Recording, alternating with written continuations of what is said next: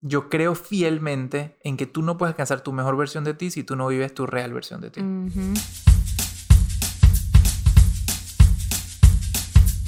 Bueno, mi gente, bienvenidos a bordo de este vuelo con destino a una nueva perspectiva. Les habla Michelle Poller de Hello Fears. Y aquí Adam Strambasser, mejor conocido como Stramhacks. Somos una pareja emprendedora, soñadora, ejecutadora y cuestionadora. No nos conformamos con el mundo como nos lo pintaron, así que estamos pintando nuestra propia versión. Más auténtica, sin filtro, más basada en nuestras creencias y experiencias, y no tanto en lo que se supone que veamos. O que seamos. Grabamos desde el avión, literalmente cada vez que podamos. Y figurativamente también, cada episodio es un viaje a 30.000 pies de altura, donde hacemos zoom out de nuestro día a día para filosofar sobre temas que le dan forma a nuestra existencia. Desde el avión es un vuelo hacia nuevas maneras de pensar y de ver la vida. Mientras nuestros vecinos de vuelo nos bombardean con peos, llantos y otras interrupciones inesperadas. Nosotros buscamos elevar nuestra conciencia y cagarnos de la risa en el camino. Así que abróchate el cinturón y disfruta de este trip que no emitimos. Pasaje de regreso.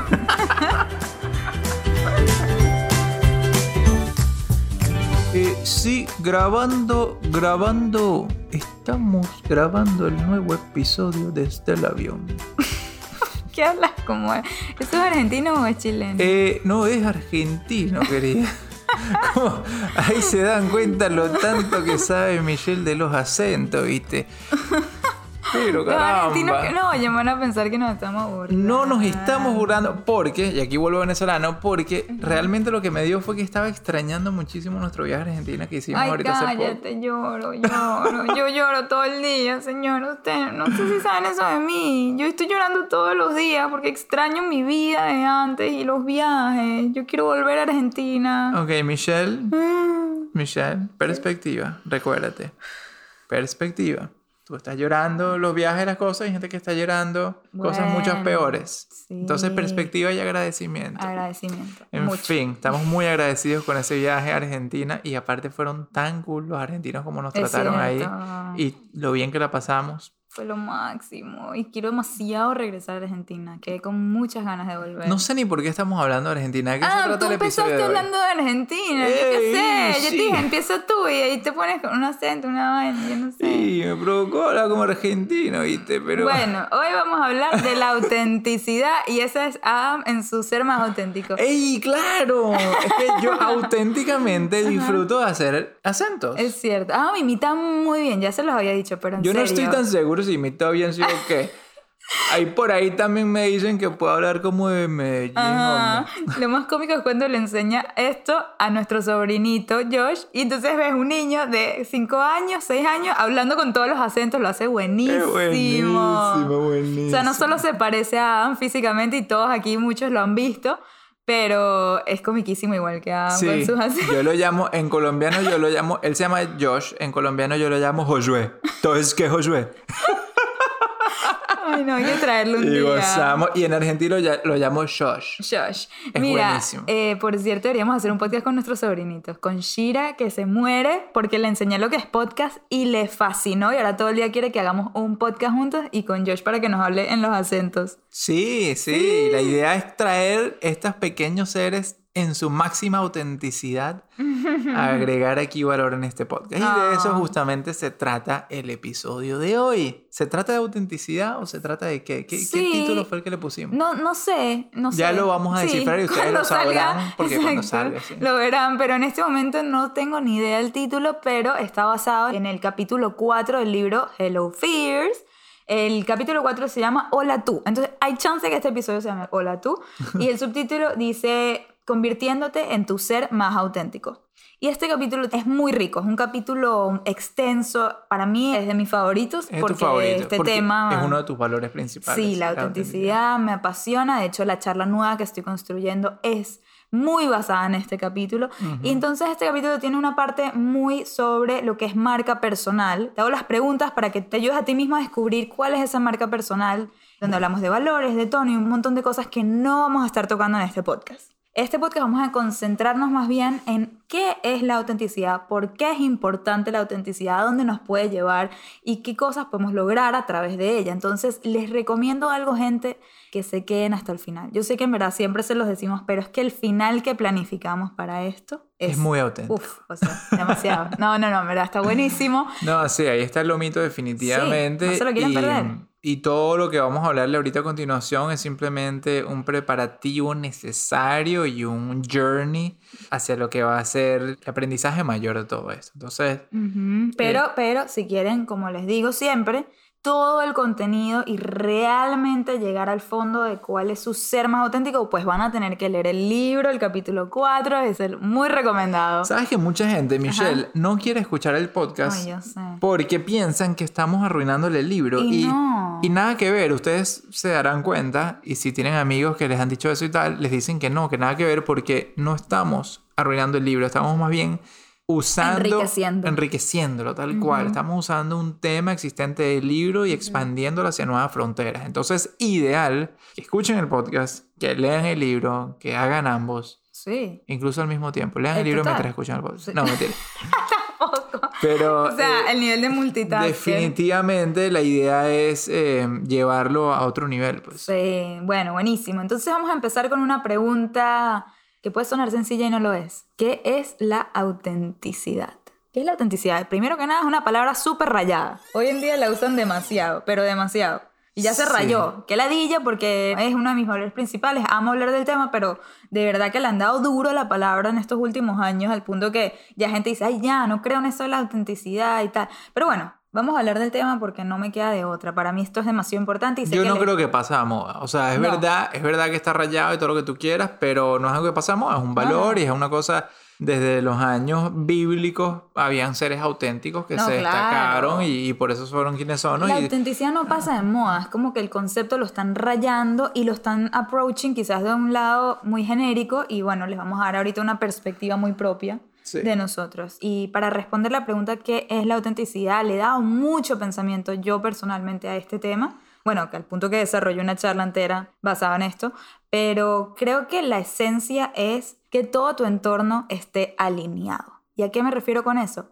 Que las cosas que tú piensas, las cosas que tú sientes y cómo tú actúas, todo gire en base a un mismo eje. Para mí esa es la autenticidad. Cuando tú puedes actuar alineado a las cosas que piensas, sientes, dices, porque... Michelle, eso me está recordando a la charla esa que vimos de Oprah con Gary Zukav Ajá. de el mothership y que uno es en esencia un barquito, un velero, ¿verdad? Como parte de la flota de ese mothership. Y que ¿Cómo traduces mothership? esto es un concepto difícil de entender, pero visualícenlo por un segundo. Mothership es como el barco principal. Imagínense que ellos hablan ahí del alma y se van a un tema más espiritual y más profundo, pero yo creo en esencia que la autenticidad tiene mucho que ver también con cómo vives, qué tan real es tu existencia con respecto al, a tu alma, o sea, qué tan real es tu alma y tu presencia. Y que ellos dicen que en esencia tu alma es como un- el barco principal de una flota. Y tu vida, tu existencia real en este mundo es uno de los barquitos o veleritos que acompaña a ese barco central. El barco central siendo el alma, como tú te comportas en vida siendo ese barquito.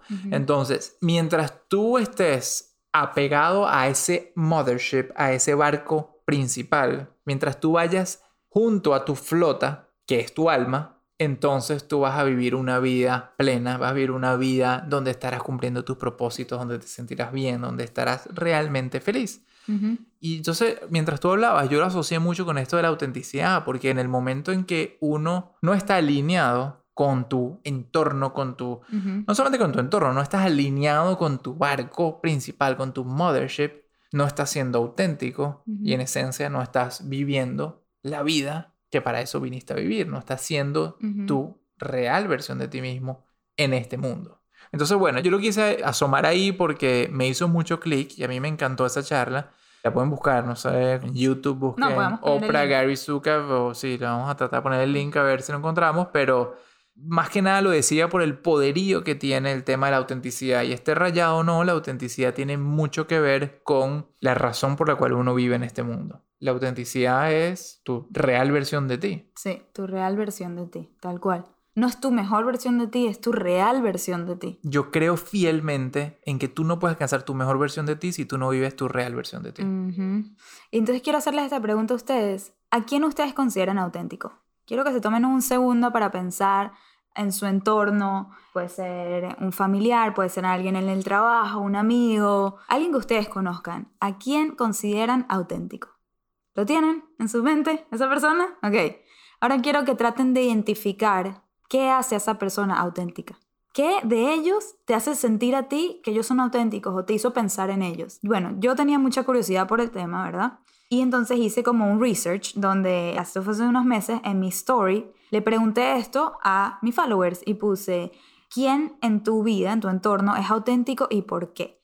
Y la respuesta que más recibí era, tal persona porque dice lo que piensa. Entonces a eso me refiero yo con alineamiento. Una persona que se atreve a decir lo que piensa o actuar igual que como piensa, hacer elecciones en su vida porque así él piensa, es considerada una persona auténtica, está alineada consigo misma.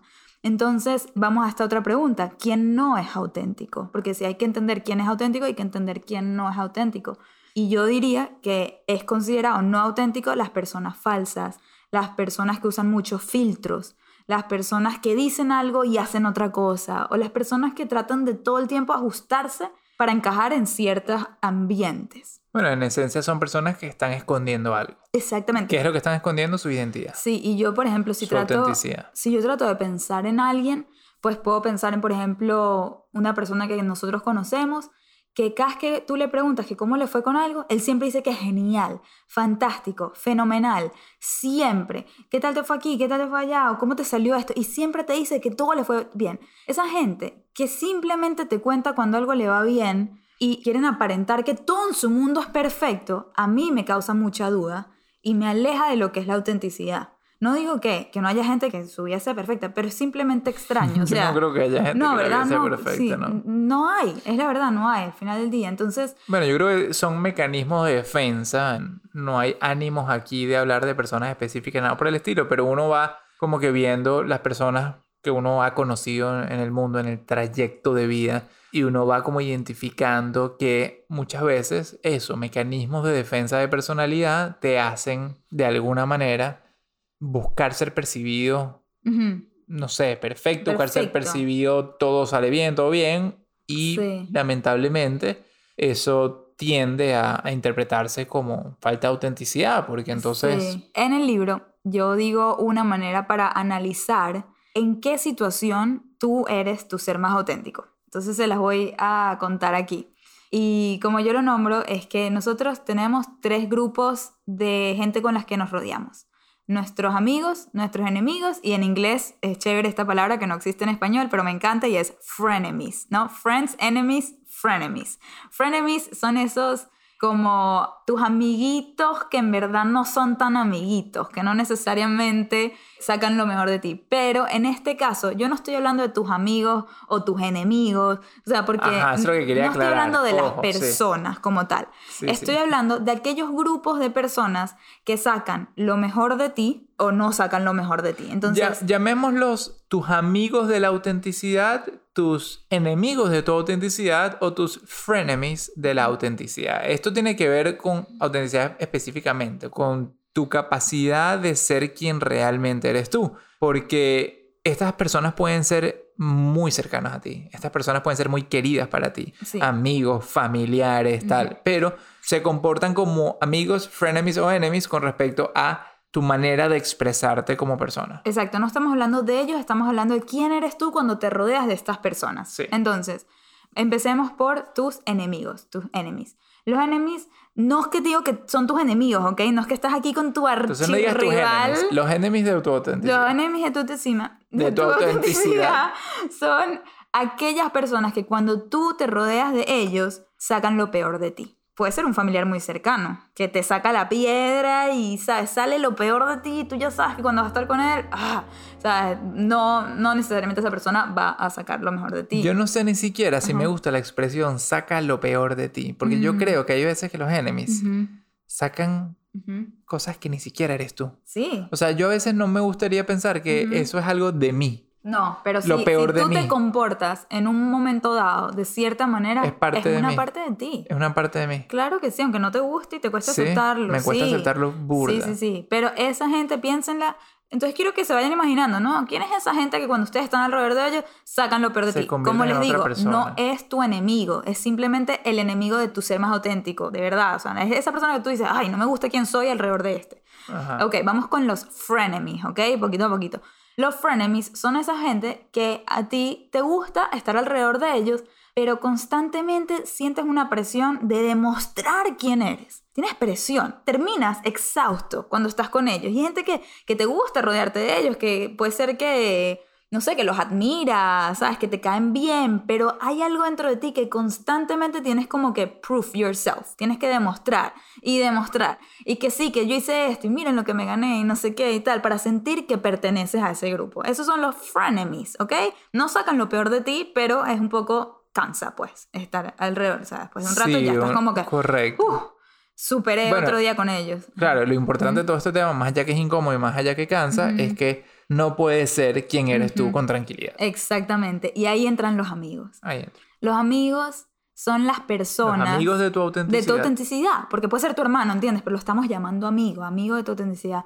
Son aquellas personas que tú te sientes 100% cómodo alrededor de ellos siendo tú. Entonces no tienes que pretend, no tienes que todo el tiempo demostrar, sino como que, ay, tú puedes mostrar cuando estás bravo y puedes mostrar cuando algo te frustra y cuando estás triste, pero también cuando estás contento, cuando algo te emociona, cuando todas las partes de ti las puedes mostrar con estas personas. ¿Quiénes son esas personas que te hacen sentir realmente cómodo?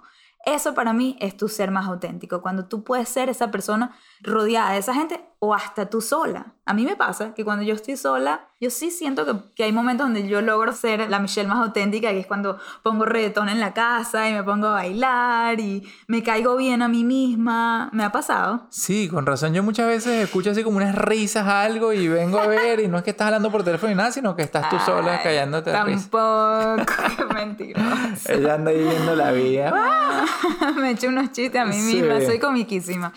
Pero bueno, lo, lo cierto es que, ¿por qué les decimos esto? Y es porque es una muy buena manera de ustedes entender cuándo están siendo su versión más auténtica y cuándo ustedes no están sacando, sí, sacando lo mejor de ustedes en ese sentido. Como que cuando ustedes no están siendo lo, lo más real. lo- Ajá, sí, lo más real. Sí. Puede ser, estás escondiendo constantemente algo, ¿no? Una debilidad, una cosa Sí, para Es aparentar. como una fucking piedrita en el zapato Sí. para ser quien uno llegó a ser en este mundo. Wow, en verdad, no sé, a mí me encanta verlo de esa manera. Me siento que te ayuda full a ubicarte y decir. Ojo, "¿Verdad?". entonces, ¿tú crees, Michelle, Ajá. que Ajá. uno puede simplemente ser tan vergatariamente auténtico. Que no tienes ni frenemies ni enemies? sino que tú puedes- Exactamente, es ¿Tú que crees es que tú idea. puedes llegar a ese punto? Mira, dos cosas, dos cosas. La primera, idealmente tú puedas llegar a sentirte tan cómodo contigo mismo, o sea, en un punto ya de tu vida, que puedas ser esa versión tuya alrededor de quien sea. De De quien sea, verdad. que nadie te incomode, que tú no permitas que otra persona te incomode. Y es muy difícil. Yo siento que nos ha pasado que de repente nos contratan en un lugar y tal, y uno dice, no sé si pertenezco, y entonces tratas de demostrar lo que sea, pero no, hay gente que tú la ves que con toda la comodidad del mundo son la misma persona en cualquiera de sus situaciones de vida. Yo creo Ujú. que todos somos tan humanos que eso es casi como una, mm, ¿cómo se dice? Una utopía. Ujú. Yo creo que es utópico pensar que uno puede llegar a sentirse tan bien que siempre te vas a sentir bien en todos lados. Pero sí sabes que hay gente o sea, que es más así que otros. Sí, sí. Personas Ok. tan autorrealizadas como, digamos, Oprah. Ajá. ¿Ok? Oprah seguramente, y que fue mejor amiga que gente de, bueno, presidentes, de Obama, de Michelle Obama y todo Ujú. eso. Yo pudiera, no sé, especular y pensar que de repente Oprah en la Casa Blanca se comporta de una manera un poco más apropiada que como se comportara con sé. sus amigas así Sí. en la casa en una cena tranquila. Es como que el entorno y el contexto en el que estás Dicta. también afecta a eso. Entonces lo que quiero decir con esto es humanizar de que es normal, de que todos pasamos por eso. Lo que yo quiero decir es que tanto tú como yo tenemos nuestros momentos frenemies y enemies en base al entorno o en base a ciertas personas que le tenemos mucho cariño, pero por alguna razón no logramos ser quienes somos. Pero yo sí me lo propongo como un reto. O sea, por ejemplo, yo sí logré identificar quién es ese grupo de amigos que yo meto en la parte de frenemies y yo quiero lograr que cuando yo estoy con ellos yo pueda ser la, yo la más auténtica aunque me haga incómoda, ¿sabes? En vez de hacer que esa incomodidad me haga cambiar mi personalidad, tratar de estar más cómoda siendo yo, aunque me ponga incómoda cierta gente. Chévere, lo que yo veo que pasa es que uno, de cierta manera, aunque uno todo lo debería ser uno y tal, pareciera uno depender también de las reacciones de las personas. O de los temas de conversación de los que gustan las personas, o de eh, la personalidad de otros. Es casi como que hay personalidades que son match para ser friends de tu autenticidad y hay personalidades que no son match para Pero ser friends de tu autenticidad. ¿No crees que al descubrir esto puedes tú crear una vida donde te rodeas de más gente, friends? Eso sí. Eso sí, pero definitivamente hay personas en el mundo, muy- Sí, a veces muy siempre cercanas a, ver, uno, sí. a veces muy cercanas a uno, que su personalidad Total. no es el mejor match para uno ser totalmente auténtico y perfecto. Es como que hay incomodidad, eso pasa. Por más que uno quiera, por más que uno lo identifica. Sí, pero al final del día, como decimos, no se trata de las personas. Este es un ejercicio muy solo para que tú identifiques cuándo eres tú ser más auténtico. Eso es como que lo que íbamos con Correcto, esto. correcto, Sí. correcto. Y eso nos lleva a un concepto que a mí me parece fascinante que escuchábamos de Brené Brown. No sé si lo hemos hablado en otro podcast o no, pero es la diferencia entre pertenecer y encajar. Ujú. ¿Habían pensado en eso? ¿Habían pensado en que hay una diferencia en esas dos palabras? Las personas que quieren pertenecer y las personas que quieren encajar. En inglés, belonging, pertenecer y fitting in, encajar, que es la traducción pero perfecta. ¿ah?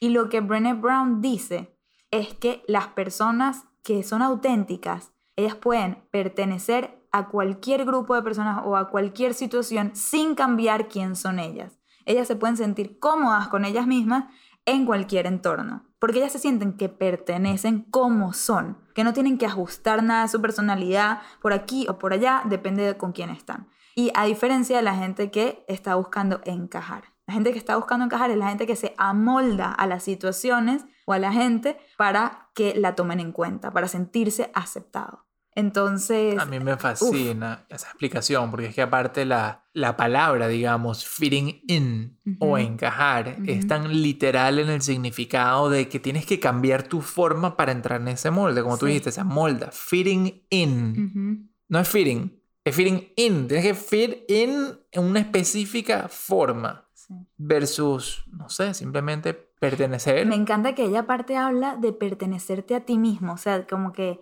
ese concepto, para que sepan, este es el libro de Brené Brown, Braving the Wilderness, ¿es? Braving into the wilderness, algo No, así. algo así, algo de wilderness. Es genial, genial, genial, genial. Y ese concepto me encanta porque está tan alineado con eso de la autenticidad. Cuando tú te sientes cómodo contigo mismo, tú puedes pertenecerte a ti mismo y sentir que perteneces en cualquier ambiente sin tener que cambiar quién eres tú. Pero lo más importante para sentir que uno pertenece es aceptarte. Por ahí comienza todo. Ahí comienza como el journey de la autenticidad. Comienza con la aceptación propia. A mí me, o sea, me huele a los tapones todo este análisis de, de Brené Sí. y todo el tema de, de la pertenencia y de cómo únicamente ocurre, claro, si tú te aceptas a ti mismo, porque eso quiere decir que tienes la valentía suficiente para traerte a ti mismo a ese grupo en el cual vas a pertenecer. Como eres. ¿Cómo eres? ¿Un grupo de amigos? ¿Un sí. grupo de sociedad? ¿Un grupo profesional? sí. ¿Un grupo de lo que sea? La única manera que tú realmente puedes pertenecer a ese grupo es siendo tú. De otra manera, estás simplemente encajando. Sí. Entonces, bueno, el tema de aceptación es un tema que nosotros hemos debatido también mucho. Mucho. Porque yo, si Ujú. le soy honesto, a mí había algo que me daba así como. hmm, me, me irritaba de la palabra aceptación. Porque aceptarse, hoy en día vio todo este movimiento de la aceptación radical y las personas, por razón de imagen de cuerpo, no, vamos a aceptar como soy. Y, bueno, Campañas de publicidad. campañas de publicidad se ha vuelto muy importante y por razones muy válidas, Sí. ¿ok? De muchísimas maneras está súper bien eso. Pero yo siento que ha tendido también en muchas personas hacia el conformismo. Ujú. Y eso es algo que tuvimos, de hecho, un debate, Michelle y yo, hace, no sé, unos años atrás, donde hablábamos de esa diferencia entre, hay una diferencia entre aceptarte y quererte. Sí, lo que estábamos hablando era que como que uno es muy fácil cuando no te gusta algo de ti, pero te da ladilla trabajarlo. ¿no? Ajá, muy importante. Te da ladilla, por eso hablamos de conformismo. Ajá, por eso nos dices y que te unes al movimiento del self-acceptance y dices que, bueno, ya, si no me gustan mis rollitos, me toca aceptar. Ajá. Claro, qué fácil decirme acepto esto en vez de trabajar en eso. Sí. En vez de en verdad ponerte incómodo y empezar a comer, no sé, mejor y, y a ejercitar o lo que sea. Y es algo que entonces estábamos más o menos cayendo en eso. Yo estaba un poco cayendo en eso. Como que, ay, bueno, ya sí, es verdad, estoy comiendo todos los días en restaurante y es verdad que esto no me está ayudando a mi figura, pero bueno, ya hay que aceptarse, ¿no? Hay que aceptarse como uno es. Ujú, ujú, Y entonces ahí es donde Adam tuvo ese despertar ujú. muy importante donde él dice, ya va.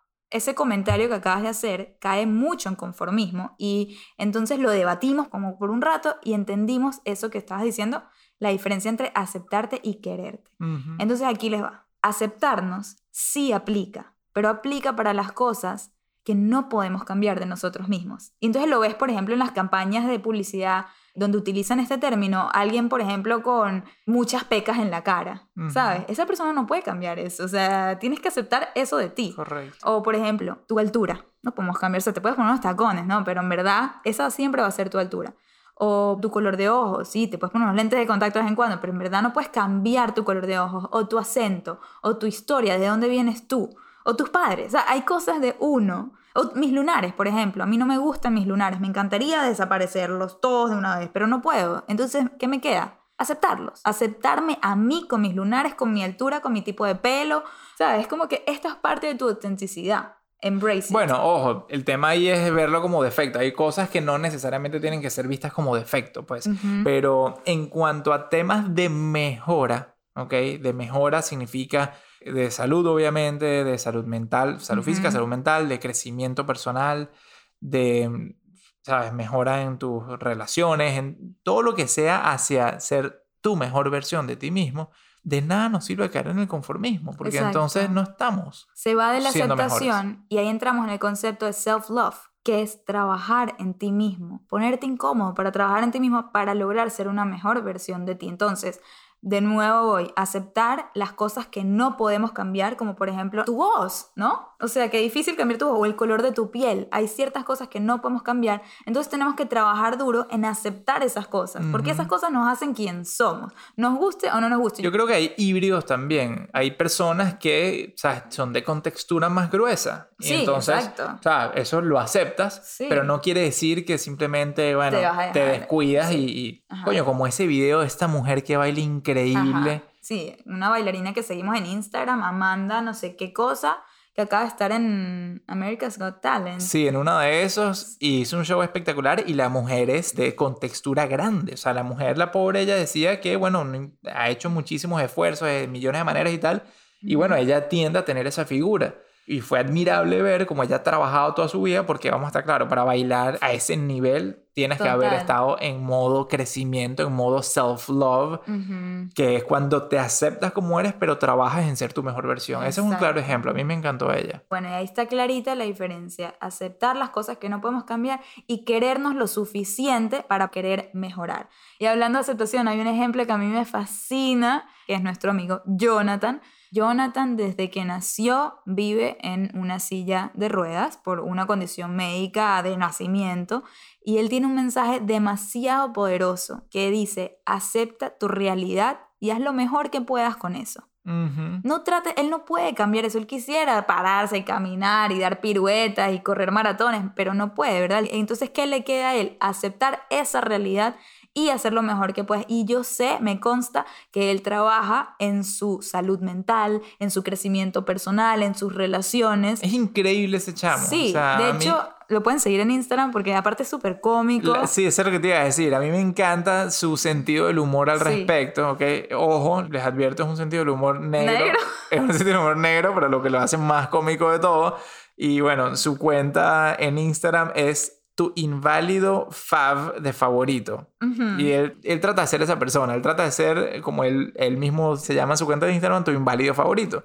Sí. Y es porque en verdad va a ser, olvídate de inválido o no inválido, es una de esas personas favoritas porque es una persona que ha aceptado su realidad, en ese caso la de la silla de ruedas, y ha hecho lo mejor que pueda con eso, en el sentido que es una versión súper auténtica del mismo, o sea, es chistoso, es súper inteligente, tiene súper confianza, es un chamo súper pana, cariñoso, de verdad que... Es un súper ejemplo de aceptación. Es un gran ejemplo de todo este capítulo como tal. Sí. Y entendiendo que estamos en esta vida, como somos, es decir, con la realidad que tenemos, como bien nos enseñó Jonathan, es un tema de, bueno, ¿cómo vamos a sacar el mejor provecho de esta vida, con esta realidad? Mejorando, ¿no? Y eso solamente lo podemos hacer cuando entendemos que solamente hay una persona como nosotros en este universo. Y eso es algo que sacamos de un libro de niños que tenemos aquí en la casa, que Michelle le fascina y, todo el tiempo lo tiene como referente.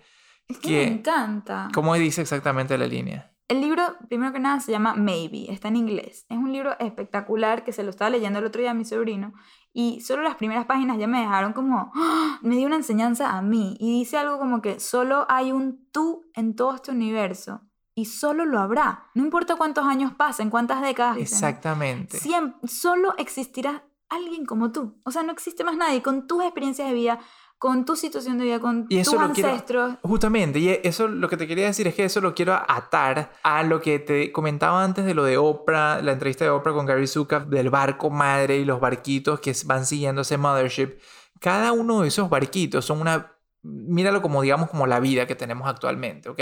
el barco madre, como te decía, es el alma, pero cada una de esa vida, solamente hay una, solamente existirá ese barquito como tal, esa vida como tal y esa esencia, esa existencia de nosotros como tal. Y solamente hay uno como nosotros. No hay ni habrá más nadie que nosotros en esta vida, en este momento, como somos. Y es que yo me pregunto, ¿por qué nos cuesta tanto apropiarnos de nuestro ser más auténtico? ¿Por qué? Y todo se va hacia la comparación. Vemos alrededor, queremos encajar, queremos caer bien, queremos complacer, que bueno, hablamos bastante de complacer en el episodio pasado, si no lo han escuchado, muy recomendable, fue increíble ese episodio, pero no es ni siquiera nuestra culpa, porque desde chiquititos nos comparan, nos comparan con nuestros hermanos, o sea, nos comparan con nuestros primos, con la gente que se supone que deberíamos querer, nos están comparando, o sea, están creando cierta rivalidad, cierto punto de referencia. Entonces, cuando nosotros nos estamos comparando constantemente, no podemos entender la importancia y el valor de ser auténticos, de ser diferentes, de no ser como nuestro hermano, como nuestro primo. Yo creo que hay que darle la vuelta a eso, mi vida, porque compararse es inevitable. Es la cosa más normal que existe en el comportamiento humano. No importa que tanto queramos luchar contra esa palabra y todo eso, es inevitable. Uno tiene que partir desde la realidad de que va a existir la comparación y que naturalmente se te viene a ti a la mente. Ahora, ¿qué haces una vez que te estás comparando? ¿No? ¿Qué haces cuando, ok, ves alrededor, identificas, ah, bueno, esta persona lo hace así, esta persona es como es, lo otro es distinto a mí por tal y tal razón, ajá, pero bueno, ¿qué haces? Te vas a estancar entonces en la necesidad de copiarte porque te estás comparando, entonces quieres copiarte a otros o quieres victimizarte porque te estás comparando, o sea, el comparar puedes soltar un lado muy dark, muy dark, basado en miedo, basado en esa necesidad de encaje, en de, de, encajar, en escasez, en todas estas cosas negativas. Y lamentablemente es donde las personas que no tienen las herramientas y no han pasado, digamos, por estos procesos de darse coñazos, digamos, y entendernos mejor, tendemos hacia lo negativo en esos momentos, pero comparar también lo puedes usar a tu favor para entender qué es lo que hay afuera, cómo son las otras personas, sacar, digamos, las cosas que te hagan sentido, las cosas que te, aporten a tu vida, las cosas que, sí, de alguna manera te agreguen valor para vivir esa mejor versión tuya. Y preguntarte entonces, bueno, ok, esto se está haciendo ahí afuera en el mundo o como lo hace tal persona. Ahora, ¿qué traigo yo a la mesa? ¿No? O sea, ¿cómo puedo hacer esto yo más a mi versión? Bueno, y entonces ahí entra la valentía de atrevernos también a contrastar. Yo no digo no nos comparemos al 100%. Está bien ver alrededor, está bien también agarrar ideas y, ver, coño, está bien, así funciona, esto no funciona, pero después es atrevernos a contrastar, es decir, a diferenciarnos, a entender que ah, hay una manera de hacer las cosas, pero después preguntarnos, esa es mi manera de hacer las cosas. Porque eso es lo que yo me pregunto siempre. Antes de comenzar cualquier proyecto, cualquier post, cualquier cosa, digo, ok, esta es la manera, ¿cuál es mi manera? Ahí es cuando yo puedo ver hacia adentro. Ojo, hay muchas veces en los cuales no sabemos, estamos tan perdidos en un tema en específico que por eso buscamos compararnos y aprender y no sabemos ni siquiera cuál es nuestra manera. Justamente estamos tratando de identificar cuál es una manera. Sí. Ahora es importante ver cuál es una manera y atreverse a pensar. Exacto. Atreverse a, crear. Para cuestionar también, o sea. Sí, a cuestionar, a pensar, a crear, atreverse a uno a aportar una versión propia sobre eso. La gente no se da el espacio de llegar ahí. Correcto. Porque es muy fácil y es muy cómodo googlear las vainas y decir, ¿cómo se hace esto? Ah, mira, así aquí está la respuesta, así se hace esto. Y está bien, está bien si quieres googlear las cosas para saber, pero después ten el criterio propio de decir, ok, ya entendí cómo se hace, así lo quiero hacer yo. Y a mí me pasó mucho cuando empecé a ser conferencista. Que creen que no hice research, que no vi millones de TEDx, que no me puse a ver cómo hacen los speakers las cosas. Pero después dije, ya va, ok, ya entendí, así lo hace la gente y a ellos le ha funcionado, a cierta gente, ¿no? Porque hay millones de conferencistas por años tratando de make it y no lo logran, ¿verdad? Entonces yo me hago esa pregunta siempre a mí. Ok, esta es una manera de hacerla, pero ¿cuál es mi manera de hacerla? Y eso sí, trato de agarrar las cosas con las que me identifico y dejar con las que no y confiar en que lo que salga de mí va a estar bien si es auténtico, si está alineado con mis valores, si está alineado con mi personalidad. Por ejemplo, esto es un ejemplo súper básico, pero a mí me dijeron varios speakers que los mejores speakers no usan slides. Eso me lo dijeron. Y son súper orgullosos de eso ellos. Ellos dicen, no, es que yo no tengo slides y eso es lo que me diferencia de los demás. Entonces me hacen dudar de mí misma cuando yo soy diseñadora gráfica. Y lo que más me tripeo yo es hacer slides. Y decidí confiar en eso. ¿Sabes qué fácil es dejarte llevar por algo que te dijo un speaker ya con mucha experiencia, ¿sabes? Y creer en eso cuando yo decido más bien creer en mí, darme a mí el voto de confianza y decir, déjame intentar hacer slides y diferenciarme gracias a mis slides. Entonces, claro, creé como 100 slides y es una locura en verdad, pero ¿qué logré con eso? Que la gente durante toda mi charla pueda tomar millones de fotos y después quieran subir millones de fotos en las redes mientras yo estoy hablando, versus un speaker que no tiene ni un slide y que tomas una foto al principio, tomas una foto al medio, tomas una foto al final y sigue siendo la misma foto, porque no tiene más nada que lo respalde, nada que haya cambiado. En cambio conmigo muestran los quotes, muestran los videos, muestran tantas cosas que terminan promoviéndome a mí y gracias a que yo me promoví a mí haciendo lo que me nace, lo que se alinea con quién soy yo, que esa es la autenticidad al final del día o sea, tu ejemplo es un ejemplo perfecto de cómo al atreverse a contrastar, a ser distinto, a hacer las cosas a tu manera, no solamente eres eres tú, sino que eso te abre nuevas puertas. Y eso sin darnos cuenta, porque tú no lo hiciste para promocionar, tú no lo hiciste con esa intención, ¿no? Pero esa te abrió una puerta de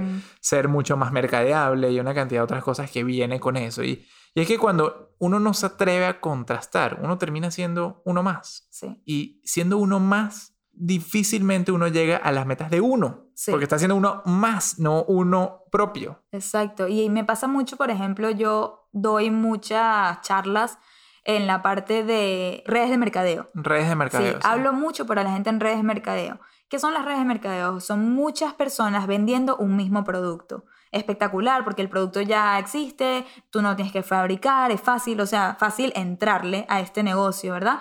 Donde ya hay una marca, una marca que ya tiene cierta reputación y tu trabajo es venderla. Pero ahí está el challenge, ¿no? El reto. ¿Cómo tú vas a diferenciarte a la hora de vender este producto? Si todo el mundo está vendiendo, o sea, si hay miles de personas vendiendo el mismo producto que tú, ¿por qué yo te compraría a ti y no a tu amiga? Entonces, cuando yo me meto a revisar las cuentas de Instagram, por darles un ejemplo, no sé si siguen a Doterra, yo creo que sí, porque aparte ya yo lo he nombrado en otros podcasts, porque hablé en su conferencia y todo. Bueno, este, entran a los perfiles, ven que la mayoría usan los mismos colores, el mismo tono, el mismo estilo de post, y entonces se frustran mucho. Muchas de ellas vienen a mí y me dicen, pero es que no sé, no crezco, no llego ni a la esquina.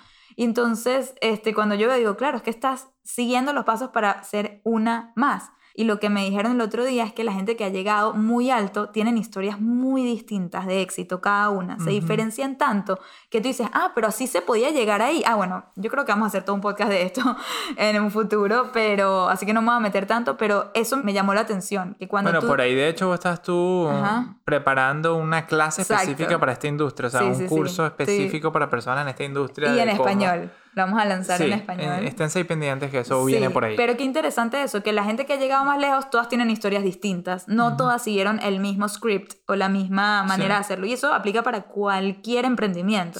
Si tú te vas a regir por unas reglas, por una gente que ya pasó eso, probablemente siempre vas a estar un paso atrás de la gente que se atrevió a innovar, de la gente que hizo esas reglas. Entonces, la invitación aquí es atreverse a preguntarse a uno mismo, darse ese espacio y decir, ok, así se hacen las cosas. ¿Cómo las haría yo? ¿Cómo las puedo hacer yo distintas? Y eso despierta también la necesidad del innovador de siempre innovar. Porque Sí. ahí, ahí te das cuenta, el mundo entero está todo el tiempo copiando. Que me pasó Te pasa todo el Me tiempo. pasa, o sea, Te yo pasa creo algo continuamente y... y veo y que lo copian y entonces me toqué, yo estoy al, al final del día compitiendo conmigo misma. Porque Exactamente. innové de una manera, me la copiaron y ahora me tengo que superar a, la Michelle del pasado. Ser auténtico no es algo de una sola vez, es No. algo de toda la vida. Uno tiene que estar continuamente siendo auténtico. Y... Y claro, es que da demasiado miedo eso de ser auténticos y llevar la contraria o hacer las cosas de manera distinta. Pero es que la realidad es que cuando somos auténticos, realmente auténticos, no le vamos a gustar a todo el mundo.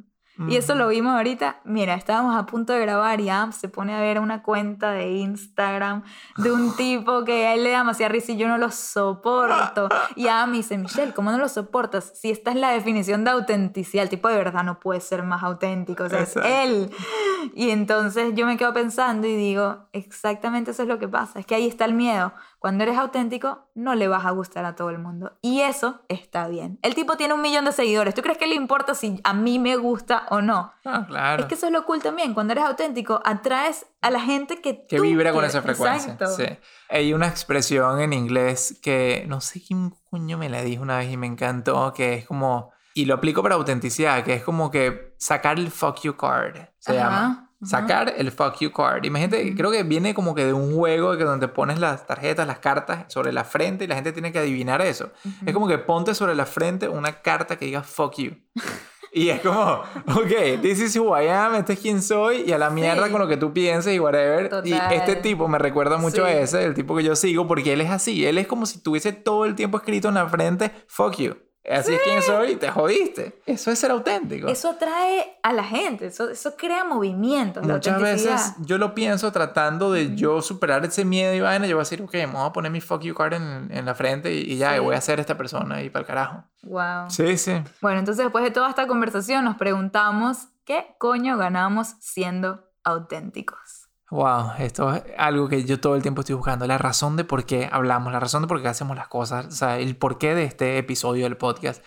Y es como que cuando uno se siente cómodo con uno mismo, como es, es decir, cuando uno logra esa autenticidad, este tipo loco que básicamente vive con un fuck you card en la cabeza, tú básicamente construyes la confianza de perseguir tu misión en la vida, de perseguir tu propia versión de felicidad y de éxito. Y es lo que hablábamos otra vez del mothership. Tú te acercas a tu alma, a tu propósito de vida, sea el estilo que sea. Es como tú realmente te acercas a ese barco central tuyo, a ese alma, cuando estás totalmente cómodo con tu esencia. Y eso te va a dar la confianza de vivir ese camino en tu esencia. Es que si al final del día alcanzas el éxito no siendo tú, no estás siendo exitoso. Muy bien, muy bien. Lo hablamos mucho con personas que hemos seguido y hemos visto de Ujú. cerca que tienen dinero, tienen fama, tienen cosas. Y yo te- Followers. tienen, sí, tienen followers, reconocimiento. Y yo te digo, Michelle, ¿te parece que son exitosos? La Y- respuesta es no. O sea, la realidad es que hay vainas de la vida en las cuales están pasando de repente por momentos tan difíciles o han alcanzado la definición de éxito tradicional sacrificando Ujú. mucho de su propia esencia. Y lo veo también en, de repente, quien quería ser yo en un momento de mi vida. Yo quería ser ese típico banquero, de haber perseguido ese camino, estuviese, sí, hubiese hecho el dinero que hace un banquero en Nueva York, teniendo las horas de trabajo que hace esa gente y el reconocimiento de trabajar para tal firma y tal. Pero ahorita viendo hacia atrás, ni de vaina hubiese yo identificado eso como un éxito real. Eso es un tema ya de madurez con respecto a eso, a qué cosas quieres perseguir en tu vida. Sí, y bueno, me acuerdo muchísimo esa película de Jennifer López, no sé si la vieron, en inglés se llama Second Act, donde ella, y esto es un spoiler, ¿ok? Mírenla, a mí me pareció muy buena y tiene un muy buen Es esa- concepto. Es esas peliculitas así simpáticas y no Sí. importa si te las arruinan, igualito te las vacilas. ¿no? Yo la vi en un avión y está bien. Entonces, J-Lo en la película trabaja para un supermercado por muchos años y entonces viene la mejor amiga y le hace un resumen, eh, resumen, ¿cómo se llama? Currículum. Un currículum, todo falso, ¿verdad? Ahí está la no autenticidad, la falsedad, donde dice que ella se graduó de Harvard, que habla 10 idiomas, que ha viajado a no sé dónde y tal, todo falso, falso, falso, y aplica a una compañía de cosméticos espectacular, de esas enormes, no sé, un Revlon, algo de eso, como si fuese ella, manda eso y la aceptan. La traen a la entrevista y la tipa se siente como la impostora más grande de la vida porque lo es, porque claramente no hizo todas esas cosas. Entonces le dan el trabajo por, por suerte, obviamente se alinearon las cosas y tal, y es una falsedad completa y es lo que decimos de si alcanzas el éxito no siendo tú, no estás siendo exitoso y lo ves en ella. Ella alcanza un éxito, le dan un mega penthouse en Nueva York, un mega salario, muchísimos beneficios, pero ella se sentía tan como una impostora que no lograba ser feliz, no lograba disfrutar de ese éxito entre comillas. Y al final del día, ¿qué sucede? Que cuando la descubren y ya la gente entonces sabe de dónde viene ella, ella logra agarrar toda su experiencia como persona que trabaja en un supermercado, ¿verdad? Para hacer esa marca de cosméticos conectar con la audiencia. Porque ella veía cómo la audiencia interactuaba con la marca en el día a día en la tienda. Entonces me pareció demasiado cool que cuando ella sí se apropia de su ser más auténtico, de su historia real, ahí es que ella logra brillar, traer lo necesario a la mesa, ser ella misma y es finalmente feliz y se merece el éxito que en ese momento le atribuyen. Perfecto ejemplo para esto. Tal cual. Hay que ver esa película. Hay que ver esa película, es demasiado buena. Sí, y es que, mira, la autenticidad, este, ¿sabes? Te va a ayudar a, a muchísimas cosas. O sea, no solamente a ser feliz en el caso de J-Lo, que ya había obtenido el éxito tradicional, pero no tenía toda la plenitud porque necesitaba ese componente final, pero justamente te va a ayudar a esas personas que están en constante búsqueda con el propósito. Nunca vas a encontrar un propósito si no estás, eh, no estás escuchándote a ti mismo y estás con valentía sacando lo que en verdad uno es. Eh, ¿sabes? El negocio que vas a emprender nunca va a florecer si no lo haces Desde tu propia versión de vida Sí. y tus propios valores y tus propias cosas. pensando en la gente que dice y que, ay, hagamos un negocio cruelty free, ¿no? O, o- o todo green y tal, y los tipos ni siquiera reciclan en su casa. O sea, ¿cómo tu negocio va a florecer cuando tus valores, sabes, cuando no te estás alineando, volvemos al concepto inicial, la autenticidad Alinearse, es sí. la alineación. Si tu negocio no se alinea con como tú realmente piensas, o sea, si no actúas como piensas. Y bueno, y la autenticidad también te ayuda a llegar a rodearte de la gente correcta, la gente que te valora como eres, que es demasiado importante, ¿no? Llenarte más tu vida de friends que de frenemies o enemies. Y, Tal el- cual. y al final esa es la gente que te va a ayudar a enaltecer tu autenticidad. Te la van a alimentar porque creen en ti como eres. Qué Miren, espectacular. Tal cual. Yo creo que ya con esto llegamos a concluir este episodio y es que mis palabras finales serían, nunca vamos a disfrutar de nuestra existencia si no existimos como nosotros mismos somos. Ok, quiero que repitas eso. Nunca vas a disfrutar de tu existencia si no existes como tú. Qué profundo eres. Váyanse Ah. con eso. Nunca vas a disfrutar de tu existencia si no existes como tú. Es que claro, porque si no existes como tú, ¿como quién estás existiendo? La vida de quién estás viviendo. Exactamente. ¿A quién estás imitando? O sea, ¿de quién te estás copiando? Si yo me pongo a pensar la misión de uno en la vida y tal, uno siempre quiere como que crecer en todos Ujú. los ámbitos, crecer como persona, espiritualmente, como tal, pero crecer. Yo quiero morirme siendo una mejor versión de lo que fui el día anterior, de lo que fue el día anterior, el día anterior, ¿no? Y muy importante es que en ese crecimiento uno disfrute ese camino, uno disfrute en esencia de la existencia. Yo quiero disfrutar de mi existencia en esta vida sí. puntual. Y la única manera que yo me he dado cuenta que yo disfruto de mi existencia es cuando existo como yo. La única manera, Te me alineas con alineo. quién eres. Me encanta, en verdad siento que tú y yo hemos estado bastante en una lucha por llegar a eso siempre. Siempre. Y tú, y te admiro yo, mucho. bueno, yo lo dije en el episodio que grabamos con Vero y con. Boris cuando me preguntaron mi definición de éxito. Ahorita que lo pienso, eso fue lo que yo dije. Mi definición de éxito es encontrar siempre mi versión más real. Yo lo Ajá. decía así. Y en esencia es esto. Es, es- es disfrutar de mi existencia Ujú. existiendo como yo. Y les digo que admiro a Anne por esto, porque yo siento que yo siempre fui muy cómoda desde chiquita siendo yo, como que mostrando todos los lados de mí y no sé, como que perfeccionando esa, ese personal brand que me creé desde muy chiquita y que me convertí y que soy. Pero a Adam se le ha dado mucho más difícil y yo sé que mucha gente oyendo este podcast se puede identificar con Adam en ese sentido, de que ya va, es que yo todavía no lo descifro. Y yo he visto como Adam ha trabajado súper duro en él mismo para lograr ser esa versión de él tan auténtica que hoy en día es. Y que todavía siempre puede seguir mejorando, porque todos podemos Sí, seguir siempre. construyendo esa versión siempre. Siempre, sí. Yo acepté que mi existencia trataba sobre encontrar eso. Y creo que todo el mundo tiene que todo el tiempo encontrar esa versión más auténtica de uno, pero realmente yo tuve mucho más dificultad en eso, no se me vino tan fácil.